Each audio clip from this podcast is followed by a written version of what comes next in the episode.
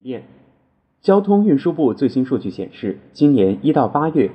我国新改建农村公路九点七万公里，完成全年目标的百分之七十五，农村公路建设取得扎实成效，便捷高效的农村公路网络基本形成。这几天，重庆市巫山县夏庄的大环线建设正加紧推进，预计下个月底全线开通。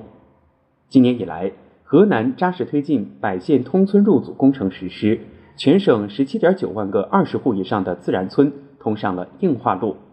在江苏，具备通达条件的行政村双车道四级公路覆盖率达百分之百，百分之九十以上的农村公路为优良路，基本实现乡乡都有美丽农村路。目前，城货下乡、山货进城、电商进村、快递入户。农村公路把城乡双向运输进一步打通，畅通了人流、物流在城乡间的双向流通，有效盘活了农村地区的资源，把农村和全国大市场连通起来，带动了百业兴旺。